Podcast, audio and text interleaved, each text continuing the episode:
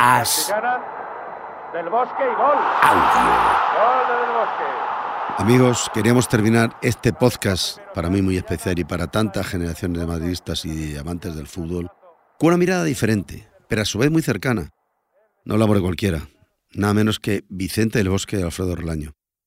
Dos sabios del fútbol que han seguido esta generación del primer día. Bueno, curiosamente, Vicente es que estuvo con ellos, coincidió. Y el caso de Alfredo Relaño, pues imaginaros, en su época esplendorosa como periodista deportivo que no paraba, encontrarse con, ese caramelo, esa generación de futbolistas irrepetibles. Fueron dos personas imprescindibles que creo que son claves para terminar de entender con este podcast esa generación que tantas alegrías nos dio entonces y que tantos momentos hemos podido recordar durante la duración de este podcast que nos ha rescatado tiempos maravillosos y por desgracia seguramente irrepetibles. Yo les aconsejo que disfruten de esta conversación con dos genios, con dos grandes seres del fútbol español y mundial. Sí, Vicente del Bosque y Alfredo sacará y Vicente del Bosque cabeceará fuera del alcance de Urruti. Ahí está Juanito y Vicente del Bosque desviando ligeramente el balón al fondo de la red.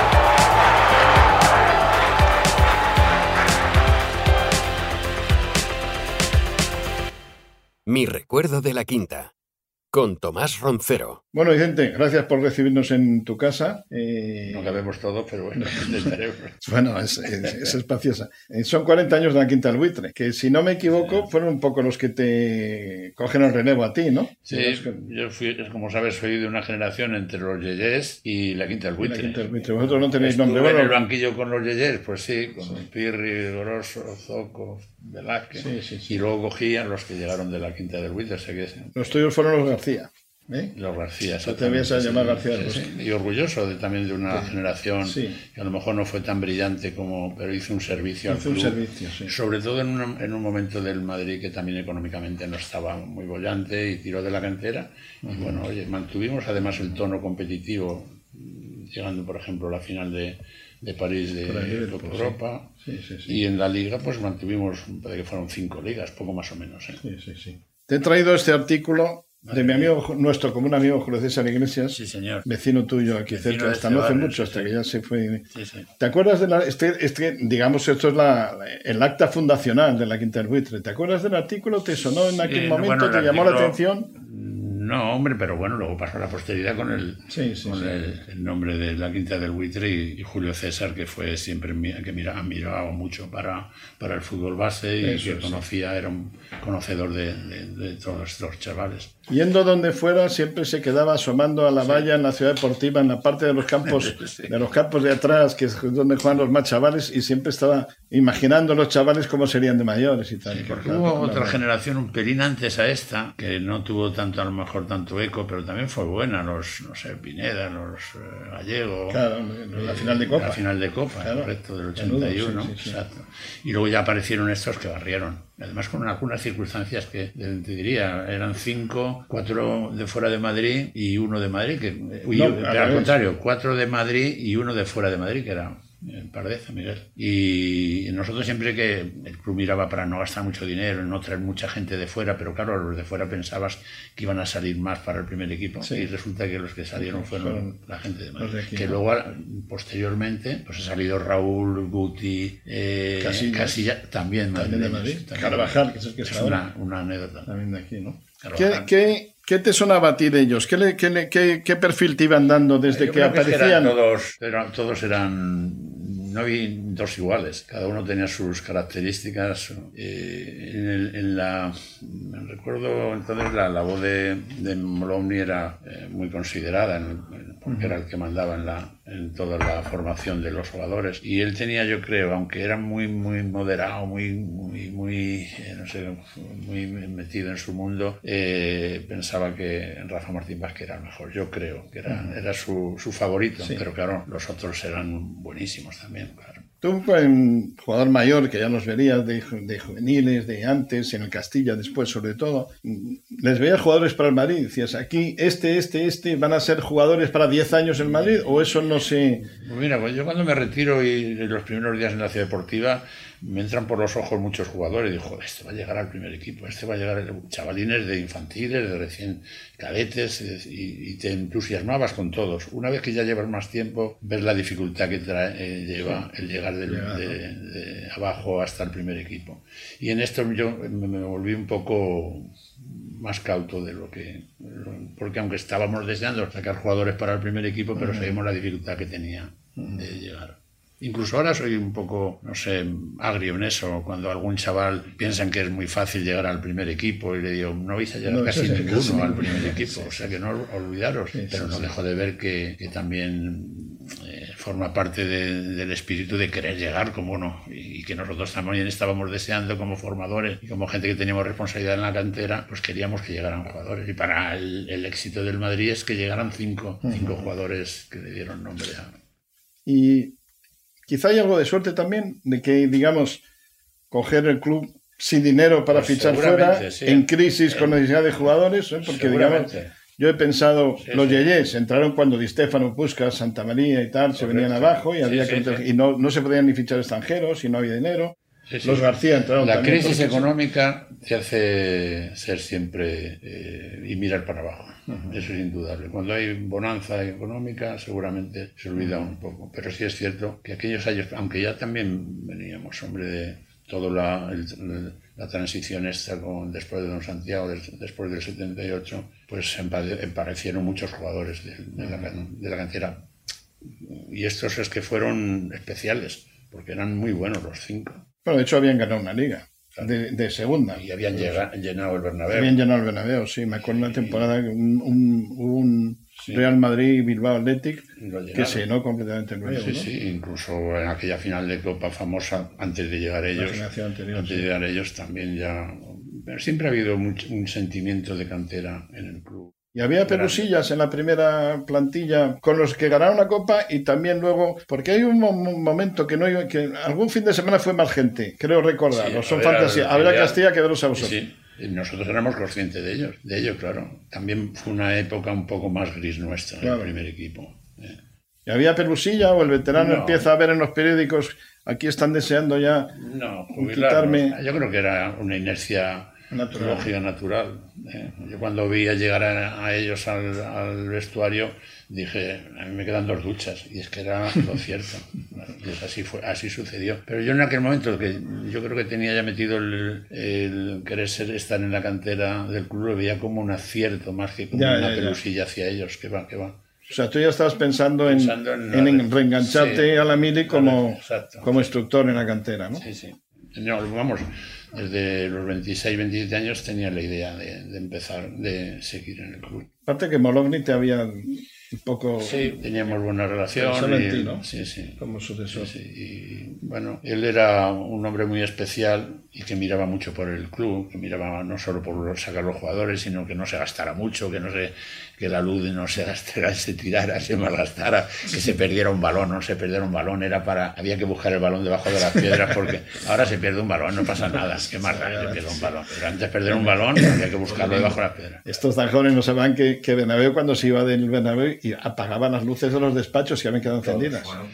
Eh, le decía a un señor que era el jefe de, la ciudad deportiva, señor mayordomo se llamaba, a las 9 y 10 había que cerrar, a las 21 y 10 había que cerrar todas las luces de todos los campos. Claro, porque los entrenadores íbamos, y lo que queríamos es estar entrenados.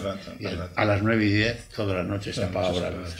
Oye, y cuando fueron apareciendo estos chicos, ¿te acuerdas que en la primera vez que apareció cada uno, la impresión que tenían? En el primer equipo, digamos, jugando. No sé si subirían a entrenar algo como se hace ahora, de cuando, pero la primera vez que aparecieron en el, en el primer equipo. Yo estaba en ese año donde casi casi de preparar la retirada, ya de, bueno, hacer un, estar en el vestuario pero no meterme en muchas cosas y verlo como estaba Alfredo con de entrenador y, claro que se miró para la cantera y en aquel momento que no que también era como hemos hablado antes de, esa crisis pues llegaron ellos y fue un, una cosa de, entusiasmo, que generaron un entusiasmo grande y así lo concebimos todos. ¿Y te acuerdas del primer partido? ¿Cómo quedaron? Bueno, me acuerdo de lo de el, primer partido, por ejemplo, Mitchell había jugado uno, no debuta, es el último que debuta, pero curiosamente es el primero que debuta porque en el 82 hay una huelga y él sale como... Con los juveniles, claro, jugaron los juveniles. Exacto. Y además Esa jornada de liga jugaron los juveniles. Al Castellón En, esa, en ese partido. Pero ese partido le cuenta él como oficial, claro, como debut oficial. sin embargo, los dos primeros fueron Manolo y, Rafa en Rafa Martínez en Murcia, ¿no? Murcia, sí, sí. Y luego el que tuvo que también mucho eco fue el debut de, de Emilio en, en Cádiz. Sí, ese día estuve yo, porque yo entonces vivía en Andalucía y cuando había que hacer la crónica de fútbol me la encargaban a mí, porque como había sido y yo vi ese partido, ganó el Madrid 2-3, lo, vi, le puse al teléfono, se lo, lo cogieron, le llevé el teléfono a hablar con Jesús en Iglesias, eh. para que, para que, para que tú compartieras esa satisfacción. Me acuerdo que Di Stefano dijo, este chico le venía así cae un gol. Fue la declaración que él hizo en, en, en, aquella época también, bueno, no, no sé, en aquella época pero empiezan a aparecer los intermediarios ¿no? en el mundo del fútbol, que inevitablemente, como existe en todas las profesiones, yo creo que el intermediario está consolidado ya, pero entonces veíamos con malos ojos a los intermediarios. Julio era, no era un intermediario, no era nadie que se quisiera lucrar, sino que disfrutaba del que el Madrid recibiera cinco días, cinco chavales de la propia cantera, y eso era una ilusión tremenda, pero que yo creo que también se generaba también en el ambiente. Ahora, yo creo que es bueno, eh, si esos dos pilares que el Madrid debe tener en toda su historia es la cantera, chavales de la cantera y chavales que vengan de fuera que sean muy buenos, los muy buenos.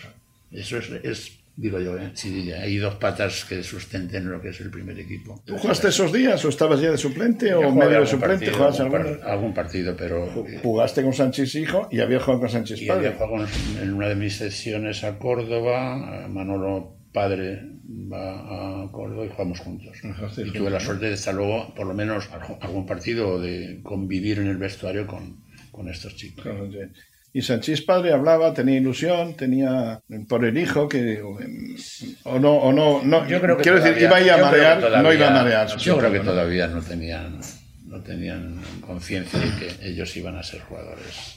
Creo yo, ¿eh? no sé. Pero bueno, era, fue un momento yo creo que de la historia del Real Madrid de los últimos años, esos 40 años que se hacen ahora, eh, fantástico para todo, para todo el club la gente que trabajaba en la cantera, la gente. Es que incluso aquel socio más que tiene afecto al club, pues también le gusta que Le gusta que haya, sí, sí, sí. ¿Y Mitchell por qué tardó tardó casi un curso luego en incorporarse.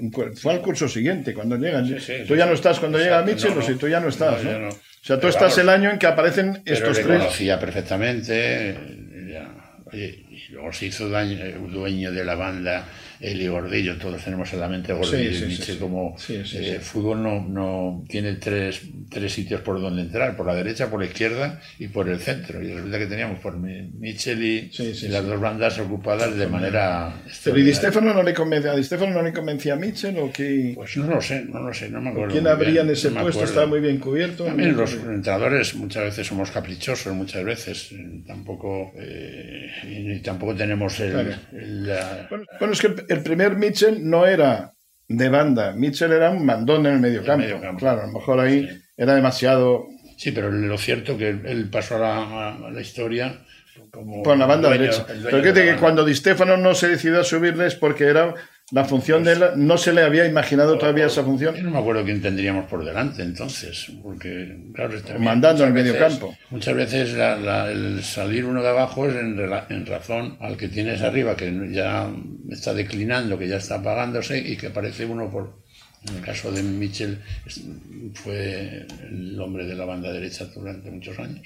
Y sabes, tú me has dicho que me dijiste antes que que el que más le gustaba a Molovni era Martín Vázquez. Yo creo que sí, yo creo que sí, tenía cierta predilección. Fuimos a jugar un campeonato de, de chavales, a, no sé si fue Argentina o Sí, me acuerdo, salió, salió el mejor. Y fue el mejor. Yo, yo supe de Martín Vázquez en el gráfico, se lo comenté a Julio César, porque decía, en Madrid hay una os ganó, os ganó, me parece, un, un equipo de bolivianos o que, que, era una cantera. Yo era muy recordada esa, esa historia. Y le fuimos a ver un día, entonces estaban en el Madrid B o en el Juvenil B o así, y preguntamos, y nos dieron mal el número.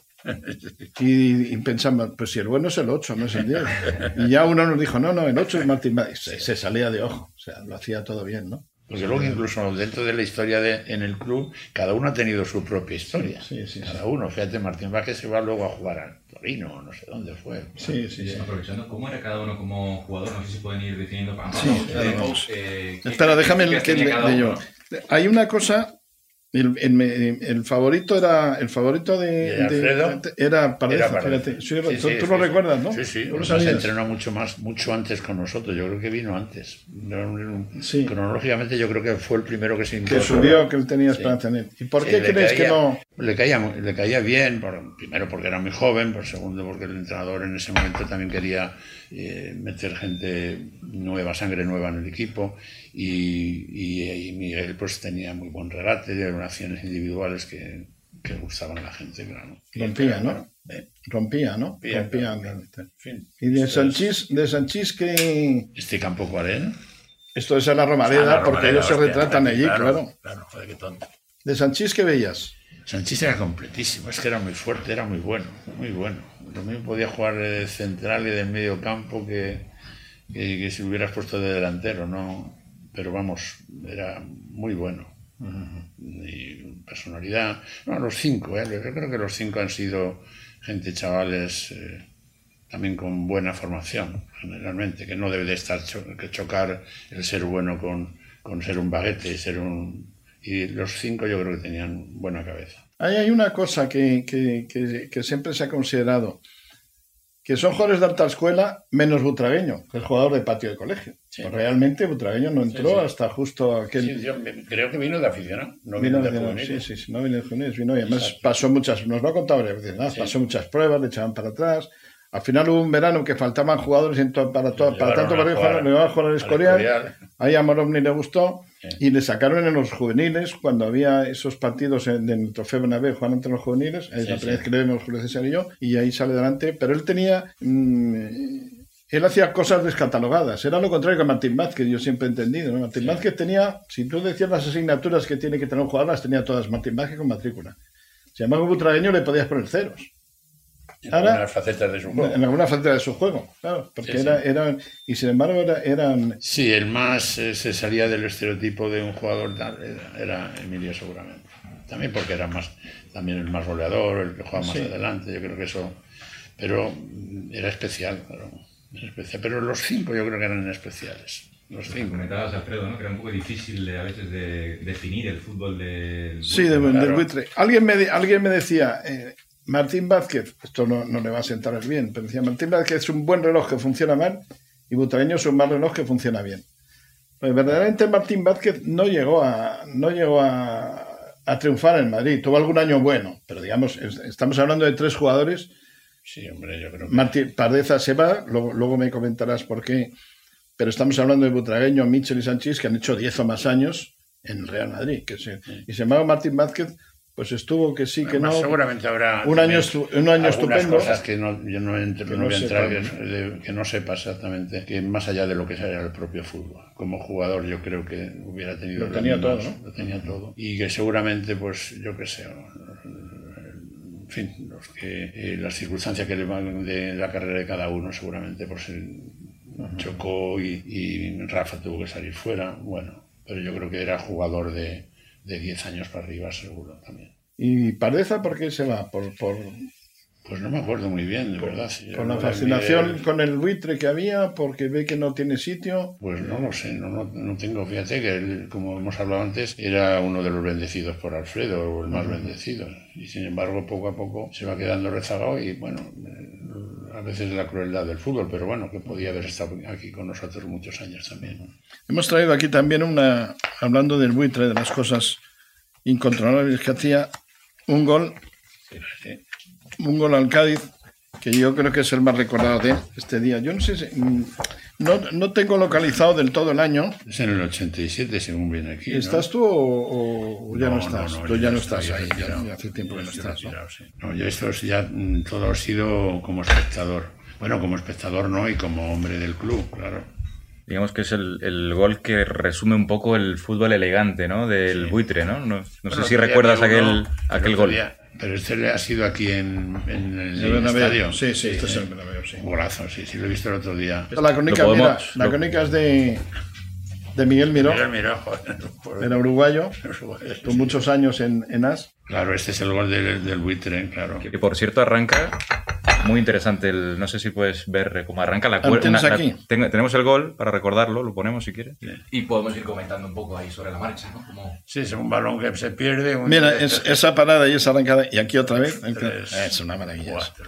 Y coge Juanito y lo coge a hombros. Ahí. Recorte, ¿no? Ese regate corto, ¿no? Sí, que tenía, sí, ¿no? sí. De- Es, es- mira, tic. Pero en que, además es, es que eh, son, eran buenos y encajaron también eh, con gente del, del Sí. club de muchos años, caso de Juanito, o Jorge, o Hugo, o Gordillo, todos aquellos hicieron un gran equipo. Había una capa de mayores que les aconsejaron Sí. bien, yo Sí. creo, ¿no? En ese momento ya- Era- Ya tienen conciencia muy- de que es un golazo, ¿no? O sea, en el momento ya Sí, se dan cuenta de que hombre, esto es se un ve algo excepcional. Diferente, Se ve- ¿no? Se ve algo excepcional. Era muy típico el que de- desde arriba, digo, desde gerencia y eso, eh, advirtieran a los más veteranos de que fueran buena- buenos transmisores de los... De, De los valores De del los club, valores del digamos, ¿no? club, Sí, sí. sí, que- que no Yo sé. estuve en el entierro de, de Chupete Guerini, que en esa época ya no estaba, ¿no? Chupete vino antes que los... La cuerda, ¿no? No sé si te recuerda un poco también el regate que hizo Karim Benzema contra el Atleti en el... Un poco similar, ¿no? Ese estilo del balón pegado al pie. Sí, sí, bueno, son jugadores que no tenían problema con... ¿De Mitchell qué destacarías? ¿El centro quizá o, o la insistencia? Eh, mi- eh, Michel tenía la entrada por la banda, centro, una seguridad, era ideal, vamos. Tantos goles que mete eh, Hugo Sánchez la mayoría de primer toque y es el centro de que viene suave, que viene bueno, bien tocada y se las ponía un, un gran jugador de banda, un gran jugador. Se fueron tristes ellos por no ganar la Copa de Europa. Lo, lo tuvieron Sí, yo estuve muy cerca aquel año, aquel año de, de Ben Hacker, ¿verdad? Sí, fue. Bueno, yo creo que es las- son las circunstancias. Yo creo que no, no deben de eh, infravalorar el valor No, de claro. estos jugadores. Yo creo que eso. Y nosotros, que tampoco éramos nada del otro mundo, pues llegamos a una final de la Copa de Europa, sin ser una gran. Pero bueno, yo creo que, que a ellos se le va a reconocer su trayectoria y por también por su comportamiento y su capacidad y gente bien- con la cabeza bien puesta. A cambio dieron dos UEFAs con aquellas remontadas Y que eran espectaculares. Al Videoton fue pero al una y la otra, El no, al Colonia. Colonia. Colonia. Pero estas remontadas, aquí Sí, con sí. el Inter dos años seguidos, con el con el Anderlecht, que fue el... Sí, sí, sí. Yo creo que el, el día de la gran consagración del Vitre fue el día del Anderlecht, que era cuando tal. Bueno, y hubo... Yo creo que nunca ha habido la pasión por entrar en el Bernabéu que hubo entonces. Vosotros a lo mejor del club no sé si lo percibiríais, pero se colaba la gente poco menos que a punta de cuchillo, como si tuvieran que coger un avión para escaparse de Stalingrado, vamos. Era, era una cosa Sí, incontrolable. sí. Yo, yo, a mí me, me encargaban entradas gente del periódico, por ejemplo, y yo les decía, ir mucho antes, ir mucho antes, porque claro, no es que si no, no vas allá. Y los que no me hacían caso no llegaban, no llegaban, porque se encontraba una masa compacta e impenetrable. ¿no? Sí, sí. Sí, sí, es cierto que fueron años buenos del, del Madrid, que no se consagró con, con esta generación con una Copa de Europa, pero yo creo que no, vamos, no, no disminuye en absoluto el, el- el valor que le podemos dar a ellos. Hay un detalle curioso. No hace mucho hicieron una, unas radios, no, no sé por qué, en Madrid juntó otra vez a la Quinta del Buitre, y contó Mitchell, en no sé qué radio era, dices, nos la mía, cenaron luego tal, tal, y, y estamos todos con la misma novia que tenemos entonces. No es Sí, para sí. hacer de menos a que cambie de Sí, novia, ¿no? Pero indica un cierto talante, ¿no? De gente, eh, de gente, digamos, pues de vida ordenada, de tal, que, que seguramente les ayudó. Sí, que lo llevan a gala el, el presumir de eso, Sí, me parece sí, muy sí. bien, sí. Yo creo que también en, en la- en el homenaje que le dio la Comunidad de Madrid no hace tantos años también, no sé. Eso fue, en eso, Por fue motivo- con esa ocasión. En esa ocasión, ¿verdad? Eso, sí, y salieron allí a hablar los cuatro, estuvieron muy los cinco, muy cinco, sensatos, muy bien. La verdad que fueron fue un ejemplo de, de saber estar después de tantos años. ¿A ti te sorprendió que llegaran tan lejos, tanto, que jugaran tantos años? Pero es muy difícil jugar tantos años en el Madrid. Yo creo que antes estábamos más acostumbrados a que los Velázquez, los Grosso, los Pirri, esos iban llegando todos de, salían con el homenaje eh, en la mano, que se habían tirado 12, 13 años. Yo creo que lo veíamos con una cierta normalidad. Ahora cada día es más difícil. Ya, a lo mejor incluso el homenaje no tiene, a lo mejor no tiene. El homenaje, el homenaje se ha perdido por, por, por, los calendarios apretados. Uno de los últimos yo creo que ha sido Emilio. Butraeño, claro. ya te dice, ha pasado tiempo ya. Luego se han ido jugadores como Raúl o Casillas o Guti con 10 años. Sí, pero que es importante, Alfredo, que no se pierda la pata de la cantera. De la cantera. Yo creo que eso es. Y tenemos que dar un mensaje, es eh, importante que esa, eh, esa parte del, del club siempre mire, que tenga buenos ojos con la cantera. En época de crisis y en época de bonanza. Es lo mismo. Ya, ya, ya. Pero siempre ha sido pero, siempre ha sido en época de crisis. sería, sería, interesante poder comentar también las figuras de, de Di Stefano y de Amancio, eh, claves, ¿no? También para el éxito de la. Di Stefano. Claro, es que son. Eh, al ser entrenador de. lleva unas cuantas, digamos, obligaciones. Y obligaciones es mirar para abajo, mirar para, para la gente de, del club y sobre todo si se piensa no solo en que vas a ser un entrenador de un año o dos años, sino de, un, de, una etapa. y yo creo que estaban en la obligación y tenían ese, ese sentimiento seguro, tanto Alfredo como Amancio. Estefano, yo les puse, no les saqué en una de las columnas de, sí, sí, sí. como reconociendo que él participó en eso, pero que los que verdaderamente los, puso, él los puso, pero eh, los que se habían hecho era, eran ellos. Lo merecían, vamos, mérito de Amancio fue el que llevó a aquel Castilla, que, que, ganó el campeonato, el campeón de liga. Y estuve yo un día mirando, me miré esa temporada y para entonces ya había perdido varios de estos, ¿eh? o sea, y a pesar de eso aguantó, porque claro, en esa liga sobre la marcha se le fueron Sanchís, Martín Vázquez y Butragueño. Que se fueron. Se fueron al Madrid, subieron al Madrid. Entonces, Amancio ganó la liga acabando los dos o tres últimos meses sin, los que eran las principales figuras del equipo y, a puntos con el Bilbao. Sí, porque Alfredo no fuera. El no era, el de Julio Salinas y Gallego, aquel que había también un gallego en el Bilbao. Eran esos. Se decía que Alfredo no fue timorato para tirar de los de abajo, pero fue valiente o casi casi era una necesidad y, es más que mejor tirar de ahí que con, con ellos no te equivocas, por mal que salgan, al final no te equivocas. Y estos más abajo, otra vez aparte que no pasó por ninguna mano, ¿por qué entrenadores pasaron? ¿Recuerdas tú de juveniles, de esto? De... Sí, claro, estaríamos el señor Laborda, en fin, no me acuerdo más. Fue una generación anterior que Tony Grande, Tony Grande, claro joder, me sabe mal no acordarme de más, pero han sido gente pues que dentro de sus conocimientos han intentado siempre de, educar bien a los jugadores y en lo deportivo y en lo personal, que es la, la sustancia de todo lo que debe ser una, una cantera, claro.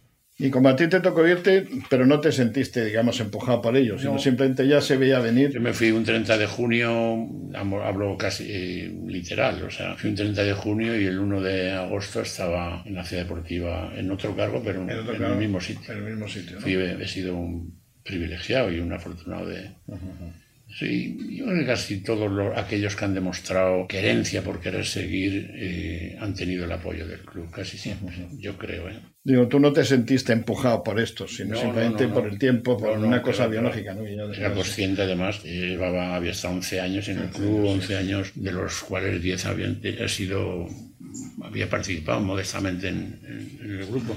Y el 11 pues ya me di cuenta que, era, que, había sido un homenaje que me daba el club por estar el, año 11.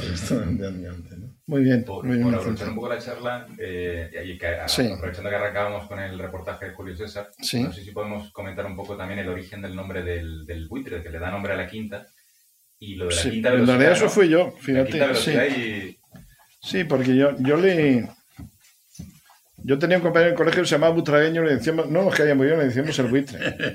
Y entonces cuando salió Butragueño, que lo vimos juntos, Julio César y yo, en, el partido contra, lo cuenta él ahí en, el artículo, lo, vimos juntos en el partido contra, contra el Ajax, era, de juveniles. Y lo sacaron, parecía un palito porque estaban a mil. Entonces que tenía. Se jugaba antes del trofeo. El que se jugaba antes del trofeo de jugaba antes de los juveniles. Entonces sale un chaval pelado con, con, con, la frente blanca y todo lo demás muy moreno. Resulta que, que estaban a mí. Y con una pinta bastante rara. Pues era un poco así.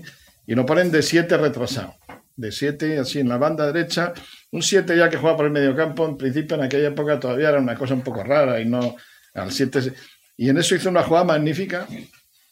Y yo había leído el concepto quinta velocidad, que ahora está, pero en ese tiempo de Di Stefano en un, en un telegráfico. Hablaba de los jugadores que tenían quinta velocidad. Hablaba de Cruyff, hablaba de Eusebio, esos que tenían una ahora serían las estas, una capacidad para acelerar después de.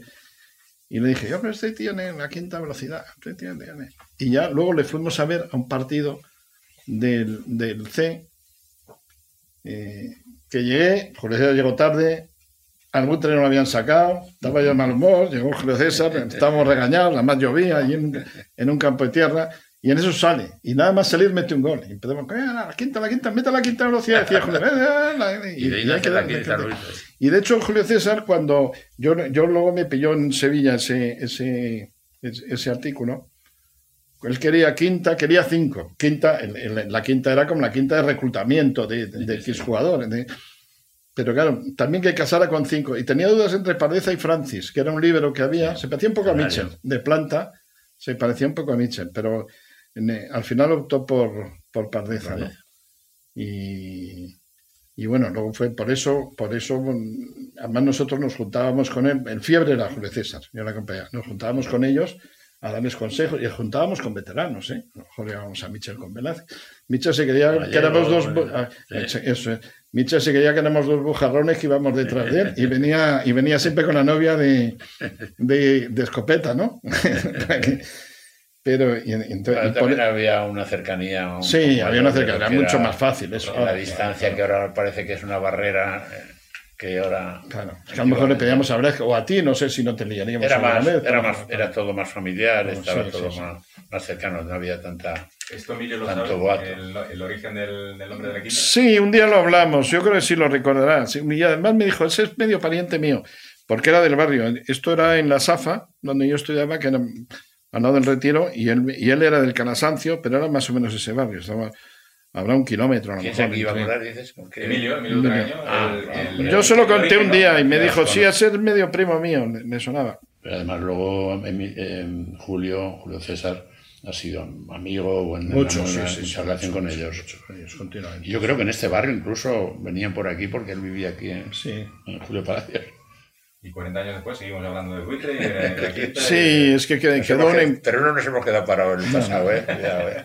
Quedó una impronta de fútbol muy diferente, de aquellas remontadas fueron de los grandes hitos en la historia del Madrid, aquella época de remontadas. Y... Aquellas remontadas que tienen su lado negativo.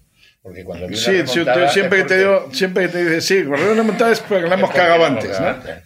pero bueno, pues eh, a mí me gustaba. Bueno, y además como yo vivía aquello en, esa época de, aficionado, porque al final, cuanto más goles, la, verdad es que el sentimiento en aquella es que cuanto más goles le metían al Madrid en la ida, mejor. Más divertido iba a ser la vuelta. Se, iba creando...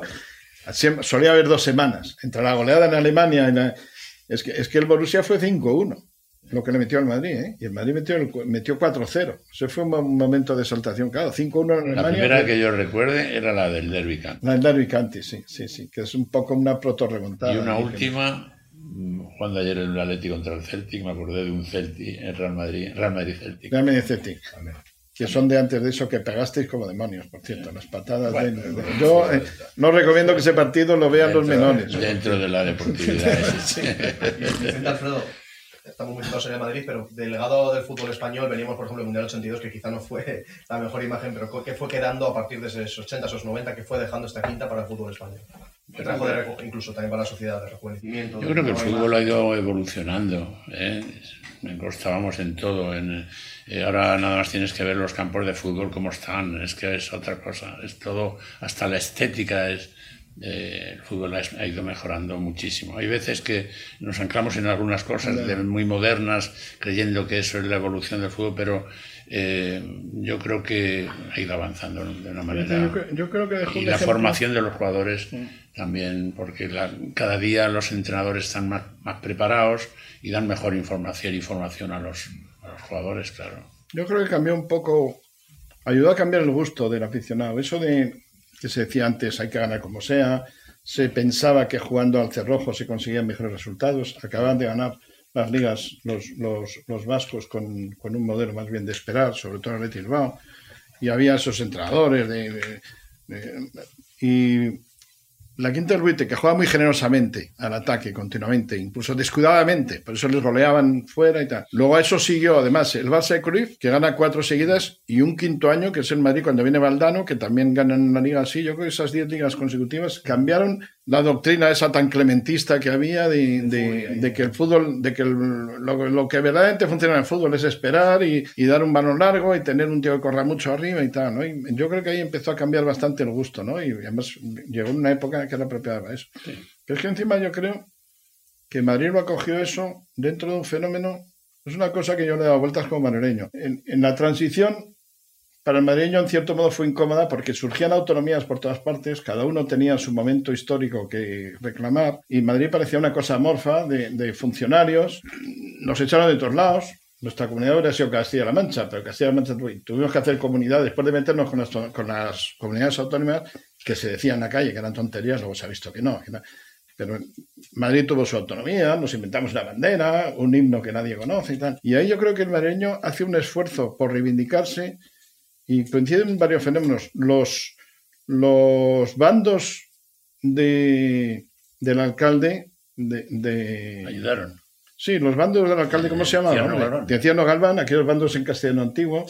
La movida, hubo un resurgir de los toros tremendo con Antoñete, que era, que era madrileño, y la Quinta del Buitre, porque los, los cuatro que al final se quedan, los cuatro son madrileños.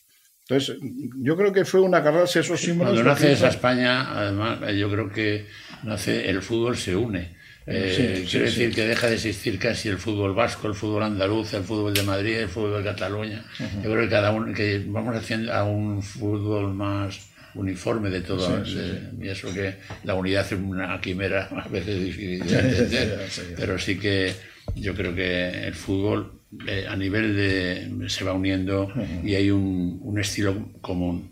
Y yo creo que, que lo, se culmina en el 2010 pero que viene arrastrado de tantos años atrás de que no había diferencias entre el fútbol del norte y el fútbol del sur, creo yo. ¿eh? Y eso mm, podías ir a Tocha, podías ir a San Mamés y los campos ahora no hay nunca un campo en malas condiciones. Y también, y pongo el acento en los entrenadores, en la gente que se dedicó a la formación de jugadores, que yo creo que hizo también su trabajo. la generación del 2010, que vamos a decir de lo dorada que ha sido, en, esos 80, en esos 90 eran niños que, que, se pudieron culturizar con eso también, con esa forma de jugar al fútbol y de... Sí, sí.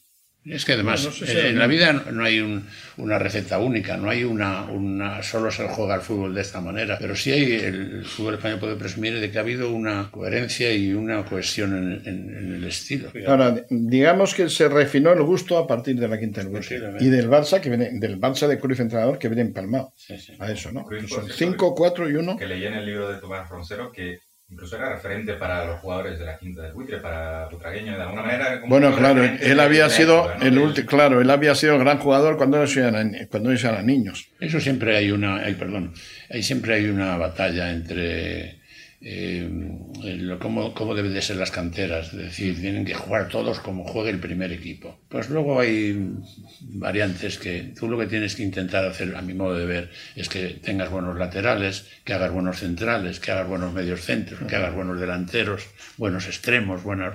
Eso es lo que... No decir, no, tengo que jugar con este sistema de juego, porque si no juego con este sistema de juego, no existe el fútbol. No es verdad. No hay una, no hay una receta única. Ah, de hecho, de hecho me parece, hablo un poquitín de memoria, pero en la época de Cruyff, por ejemplo, pues jugaban con dos laterales centrales rápidos como Ferrer y Sergi, me parece que marcaban, y con Koeman de libre ahí, un libre, y jugaban con dos laterales centrales. Pero luego el Barcelona, por ejemplo, en la época de Guardián han sido cuatro defensas al uso cuatro defensas. y, ya, y luego eh, el, el, rombo que Curi tenía con Lautro, con Vaquero por delante, ¿no? Y, Bueno, pues todo eso. Pero no hay una, una receta única, creo yo, ¿eh? Mm. Lo que es importante es que las canteras pues saquen gente para jugadores, jugadores. Bueno, y, la con, y, con, la mayor formación posible. Sí, formación personal también, que eso en Madrid lo ha cuidado mucho. En, Me parece que a lo mejor ese Barça iba como fichajes más estramóticos tipo Kuma, Laudrup y, el Madrid no tanto, no sale tanto al mercado y justo esta generación les dio pues fuerzas e identidad. Me das pie a decirte que cuando llegan los extranjeros a, España en la temporada 73-74, el Madrid ficha un super fenómeno que era un Ternetzer, que viene de jugar con Alemania de la leche, y un extremo izquierda argentino que ya lo conocimos en el Mundial de, Inglaterra, me parece, a Oscar Pinino más. Son los dos extranjeros que vienen. El Barcelona compra a, a, a Cruyff y a Sotil. Y se van a, bueno, también luego ya traen a los holandeses de tal. Sí, Maradona, traen como nombres... Un concepto que no quiero que se me olvide. La Quinta del Buitre triunfó con la cobertura de unos veteranos importantes Hugo Sánchez entre ellos, Valdano, Gallego, que era un poquito mayor que Camacho, Gordillo. Cuando estos se retiran y ellos se quedan de, de bisabuelos, de, abuelos de la mili, de bisabuelos de la mili, no fueron tanto. Alguna vez alguien, alguien me comentaba que fueron eh, buenos hijos, pero no tan buenos padres, no en cuanto a ser, sino que les faltó carácter, les faltó colmillo. Esta gente venía, era, como que era muy de colegio de pago, y cuando un cierto espíritu canalla que en el fútbol que tenía Juanito, lo tenía Valdano, con todo tal, lo tenía Hugo Sánchez, de luego, lo tenía Camacho, ese cierto espíritu de fútbol de, de barrio ellos les, a ellos les faltó. Yo creo que también la porque los siguientes años. La sociedad va cambiando. Sí. Ahora, los, eh, ellos son muy buenos, por así decir, de los 20 a los 25. Y de los 25 a los 30, que es cuando llega lo mejor del jugador. Yo creo que es que va cambiando también la sociedad. los que van viniendo, eh, por ejemplo, cuando llegabas tan, tan minado que, casi a, los que tenías por encima, casi como uno le llamabas de usted. casi, claro, entonces. Ahora no, ahora ya hay más cercanía. No sé, puede ser que. Pero de hecho, de los 25 a los 30 no, no dieron tanto de sí como de los 20 a los 25. Esos primeros años. ¿no ganando ligas? Sí, pero no, no, era, no, era, no, no era lo mismo. No era lo mismo. O sea, bien, es verdad que los que se fueron fueron jugadores importantes. Eso es lo que le dio lugar a Hugo Sánchez de hablar que también hubo la quinta de los machos, que se metía, claro, el, macho, el primer macho sería él, ¿no? Pero, pero ahí hablaba un poco de Maceda, a lo mejor de Juanito, de Santillana, que seguía todavía, de, porque Santiago aguantó el tirón. Y sí, en esas remontadas últimas todavía está. Los equipos se van sujetando de los veteranos. Son buenos los que vienen nuevos con Freda y también de los veteranos. Son, tienen que jugar cada uno su papel. en contraposición se hablaba un poco de, que la quinta de los machos sí que tenía como mucho más carácter. Se, le acusaba un poco a la quinta del buitre de tener un poco menos de carácter. ¿no? Eso era lo que... Porque siempre aquel que es jugadores de estilo, con gusto, pues parece que tienen... Carácter tendría todo, si no, no claro que sí. es que aparte de todo, Hugo, tuvo celos. Hugo tuvo celos de butragueño, patológica. De hecho, yo le hice una entrevista larga en el país, no sé si tú la... No, no, no, ya no estás Y le gustó al tanto, lo, vamos, le gustó lo bien que, se expresó, que la pegó en el vestuario y dijo, lo, que queráis saber, mis razones, aquí están, Y ahora decía, yo estoy harto de ser el que, el que siempre saca dieces y el padre no le felicita y felicita al otro que saca seises. Y además quería irse, él como era muy... Quería irse a Italia a combatir con Maradona. Quería ir al norte de Italia, quería, me parece que tenía algo hablado con el Inter, pues era cuando Maradona estaba en Nápoles y él veía ahí que, ese era su nivel y que aquí, sin embargo, estaba como de banderillero del buitre. El, buitre hacía un regatito y oh, se cae el estadio y él había metido un hat-trick y se le aplaudía y no... Hugo también fue un jugador muy valorado. Sí, fue un jugador muy valorado. Bueno, pero él, él, sentía eso. Y otros sentían eso también, ¿eh? sinceramente. Había una predilección por el buitre justificada por, su, por el ángel que él tenía como personaje, un, carisma, un, que eso se tiene o no se tiene y es distinto. Fíjate, todavía España recuerda, yo creo, ¿eh? mejor a Perico Delgado que a Indurain. Indurain vino después y ganó cinco tours. Pero el cariño es por, por Perico, por la forma de ser, por la... por lo que sea.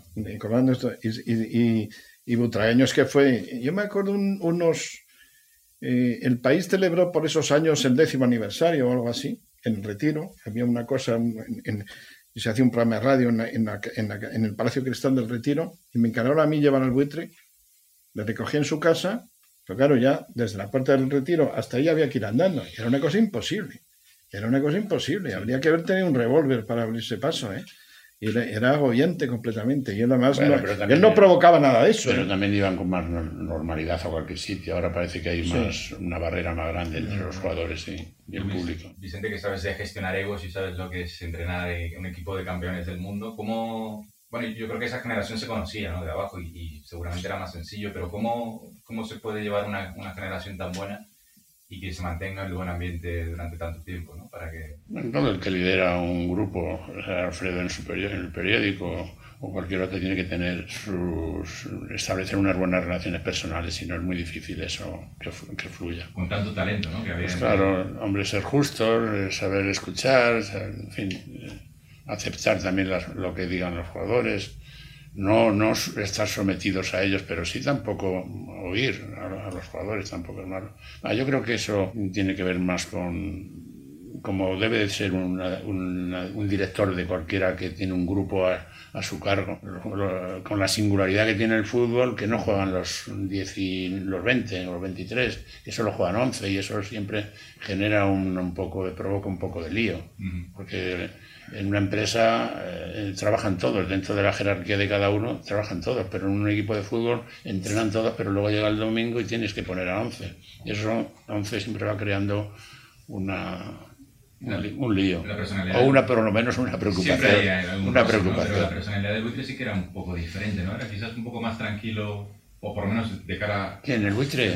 El buitre. Sí, yo creo que todos fueron de verdad buenos profesionales. Me imagino que cada uno tendría su eh, por dentro y, yo creo que y la prueba está que cuando le hicieron esto de la comunidad vuelvo a ese, a ese hecho los cinco estuvieron encantadores. Sí, encantados. No había ningún recé, se veía que no había nada de fingimiento. El butraeño dio muy buena medida cuando a todos os pasa, cuando te quitan, cuando eres mayor y te quitan. Y además le quitó, le quitó Valdano. Fíjate que habían sido, se llamaban socios.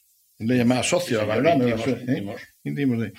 Y, le quitó y, y, a veces le decía, ya cada vez me cuesta más defenderte de mi familia. Claro, siempre la familia te está diciendo este. Y, pero él apeló mucho a que cuando yo llegué se fue Santillana. Y Santillana me había dado a mí una lección de con qué caballerosidad se... Siempre pasa en la prensa, tal vez, que de repente uno dice, el otro tal, tal. Y yo, pues alguno llegará. La verdad que a Butareño además le cogió joven, eso, le cogió bastante joven. Y entonces apareció Raúl y, le tocó salir y, dio una muestra de... Y es un, es un trance difícil para todo futbolista, porque yo lo he visto muchos futbolistas. El futbolista difícilmente se siente mayor, pero tienes treinta y pocos años, tienes toda la fuerza de tu sangre, crees que sabes, sabes más de fútbol que nunca. Te falta un pelín, pero si fueras atleta, ya verías que no entrabas en la final de los 100 metros lisos, ni en la semifinal. claro, ganar otras cosas, pero digo, además no notas. Si eres atleta, notas que, oye, que ya no me meto en la semifinal olímpica, ya no corro lo mismo, me faltan cuatro décimas, pero el futbolista no, con treinta y pocos años no tiene por qué notar eso, y cree que si se juega de otra manera, que el entrenador me ha mirado, que el otro no sé qué, el que entra por mi lugar no y cuánto, y encima toda la familia le, le, la brasa. Le dice la radio ha dicho tal cosa exagerando lo que haya dicho la radio. Siempre. Y, es muy difícil salir de esa. En mi caso, por ejemplo, eh, yo veía al señor Moloni pululando cerca de que tenía ganas de hablar conmigo, pero no sabía cómo hacerlo. Entonces se ponía colorado cuando me encontraba, como eh, el hombre sufrió mucho. Para decir cómo se lo digo, cómo se lo digo. Como le digo, que este año va a ser el último y que... No, me dijo, si quieres ir jugando puedes irte donde tú quieras, al Valencia, porque no sé qué, donde quieras. Pero si quieres seguir con nosotros, vas a pasar a, a estar cerca de mí. Y eso habla también de uno, ¿no? De cuando llega el momento de estar, ¿no? También de fuimos a Lancaster, me, llamé sí, para decírmelo fuera del área deportiva. ¿Y no te gustó? Bueno, es que además tú tenías ahí un, padre... No, sí me gustó, hombre, lo, alabo, lo, siempre lo cuento como, un hecho Te costó, pero te costó, digo. No, no, no, te gustó, tenía, Por eso, claro, es que, pero es que tú tenías una especie de padre espiritual ahí que no todo el mundo tiene, ¿no? Y te daban, pero en, general es muy difícil. Es que te expulsan de un paraíso. Es que la vida de un futbolista es una maravilla no tienes que preocuparte de nada, te pagan muy bien, te ves con 20 amiguetes todas las mañanas ahí a tomar el aire y a jugar al fútbol, luego juegas partidos, ¿no? Y es que no tienes ni, que, ni de la tarjeta de embarque, ni de la tarjeta de embarque tienes que preocupar, vas bien, estás bien atendido, normalmente en un club fuerte, encima si tienes un problema en casa, que hay goteras, se cuidan de que te quiten las goteras, y de repente te quedas en la calle. Fíjate, Pardeza, Pardeza me contó, bueno, lo pone en un libro, no me contó, lo pone en uno de sus libros, que están bien que a la vuelta de México, cuando volvió, volvieron de México, era verano, volvieron a Zaragoza, su casa en Zaragoza, y entonces la mujer fue con los hijos a la piscina del club, donde habían estado yendo siempre, con tal, y no le dejaron entrar. Y dijo, no, su hijo, no, sí, Miguel ya no juega, ya no juega Zaragoza y ya volvió indignada. Y ahí se dio cuenta Pardeza de decir, es que ya no juega Zaragoza. Pasas de, pasas de todo, de tener todos los derechos a no tener ninguno. De un día para otro, ¿no? Y por parte de la última, pasados estos 40 años, ¿cómo han ido cumpliendo con lo que, también a nivel personal, con lo que iban prometiendo, con lo que iban representando con Madrid? ¿Cómo pasados estos 40 años, cómo han seguido su carrera ligados más o menos al Madrid o ligados más o menos al fútbol. Hablar de los jugadores, de los, De la, ¿Cómo han cumplido esta, esta, este es el siguiente paso de futbolista? Si cumplía más o menos con las expectativas de cómo ellos eran de jóvenes y si cuadra las carreras que han tenido Bueno, el mejor ejemplo es Emilio, Emilio que está representando al club de la mejor manera de la mejor manera. Yo creo que es un ejemplo extraordinario de no solo cuando han sido jugadores, han sido respetuosos con el club y ahora que es un empleado que para mí representa al club de, una manera extraordinaria. Lo tengo que decir igual. Y los otros desde la distancia, yo creo que han sido correctos. Rafa, eh, Michel, Manolo, son correctísimos. y que tienen su amor al club. Eso es indudable. Eso no se quita de la noche a la mañana. Todos han tenido un desarrollo vital, digamos, ejemplar. No, anda al cante ninguno en nada. Cada uno con sus cosas, Pardeza escribiendo libros, Sánchez que si los vinos, que si no sé qué, el otro Mitchell entrenando, pero ninguno ha dado un ruido. Que a pesar de haber pasado 40 años, tienen pinta de futbolistas de época y de ahora. Sí, sí, sí. De toda la vida. Y el campo y todo tiene. Bueno, yo no encuentro distancia, no parece que hayan pasado 40 años. Veo que podrían estar jugando al fútbol perfectamente. Lo, que te trae Alfredo del archivo de Ash, foto histórica esta, ¿no? Sí, sí, una foto que, podía ser actual ya, ahora mismo. Que, Rafa, Manolo, Michel, Miguel y. Tienen pinta de futbolistas, Tienen ¿eh? pinta de futbolistas, y, bien conservados y guapos y están en perfecto Y bien conservados siguen ahora, ¿eh? 40 años han pasado, se sigue hablando todavía. No, siempre han sido un buen ejemplo, yo creo. ¿eh? Un buen ejemplo de, para el club que debe estar muy orgulloso de, de tantos jugadores que la cantera ha proporcionado al primer equipo.